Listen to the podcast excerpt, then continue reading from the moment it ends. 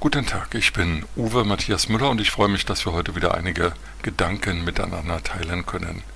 Es ist jetzt genau vier Wochen her, dass Russland völkerrechtswidrig einen Aggressionskrieg gegen die Ukraine begonnen hat. Das ist ein Thema, das fast alles andere, was wir in den letzten vier Wochen erlebt haben, überlagert hat.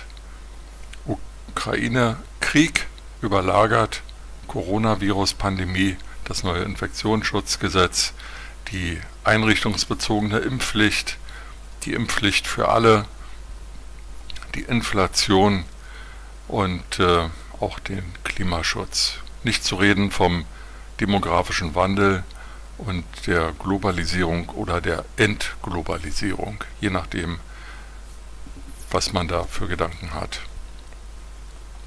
Dennoch lohnt es sich, auf einzelne Aspekte, die in diesen Tagen passieren, zusätzlich zu schauen und zwar das Leid der Menschen in der Ukraine und der Flüchtlinge, die zu uns kommen, im Blick zu behalten, aber die großen Linien, die es darüber hinaus gibt, nicht aus dem Auge zu verlieren.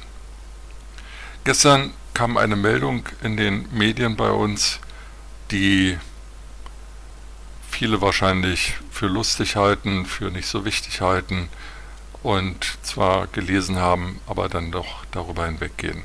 Für mich ist das allerdings etwas, was völlig inakzeptabel ist und ein Zeichen von fanatischer, von fanatischer Intoleranz. Morgen, am Freitag, will Fridays for Future wieder auf die Straßen gehen und demonstrieren. Dort sollen also dann die Eitelkeiten von Luisa Neubauer und Co. befriedigt werden Sie werden mit der Kamera eingefangen, Sie dürfen Reden halten und demonstrieren, wogegen auch immer. Ich hoffe, Sie finden auch Worte für das verbrecherische Vorgehen Russlands in der Ukraine.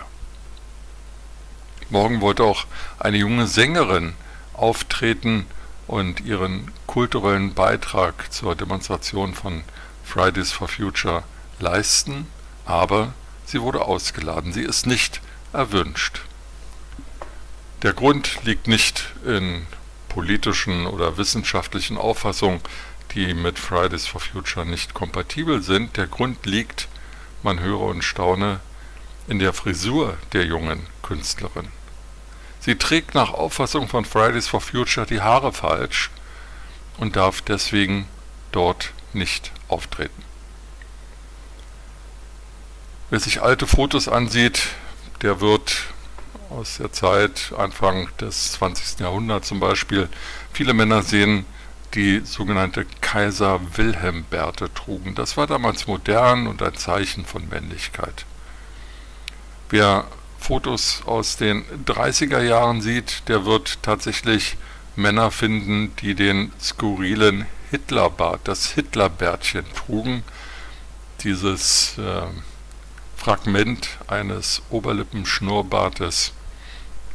Sie fanden das offensichtlich schön oder wollten sich solidarisieren oder fanden es modern, keine Ahnung. Ähm, es gibt natürlich Bilder aus den 60er und 70er Jahren von langhaarigen jungen Männern oder von in den 80er Jahren jungen Menschen mit bunten Frisuren und Tätowierungen, die einer bestimmten Mode folgten. Dass aber nun eine Klimabewegung, die sich auf die Fahnen geschrieben hat, den Klimaschutz voranzutreiben, jungen Menschen vorschreiben will, wie sie die Haare zu tragen haben, das zeugt von fanatischer Intoleranz und passt durchaus in eine Kette mit zum Beispiel arabischen Staaten oder dem Iran, wo den Frauen vorgeschrieben wird, wie sie gekleidet sein dürfen, wenn sie die Straße betreten. Kopftuch, Ganzkörperverhüllung, was auch immer. Wenn wir das nicht zur Kenntnis nehmen und äh, nicht begreifen, dass das, was Fridays for Future als Ziel, nämlich den Klimaschutz, ähm, postuliert, richtig ist, aber der Weg dahin und die Begleiterscheinungen, die damit verbunden sind, durchaus uns in eine andere Gesellschaft, in eine intolerante Gesellschaft führen würden, dann machen wir einen riesengroßen Fehler, der vergleichbar ist mit den Versäumnissen ähm, der Energieabkopplung von Russland in den letzten 20 Jahren. Fridays for Future will unsere Gesellschaft verändern. Cancel Culture, Vogue sind hier Stichworte, die für neue Intoleranz, für Fanatismus äh, stehen und die überhaupt nicht in unsere freiheitlich-liberale Demokratie hineinpassen. Da müssen wir aufpassen, da müssen wir gegensteuern und die Haare so tragen, wie wir das wollen. Wir haben die Haare schön, muss unser Motto sein, egal was Fridays for Future dazu sagt. Mit diesen Gedanken in den Tag wünsche ich Ihnen eine gute Zeit und freue mich, wenn wir uns bald wieder hören.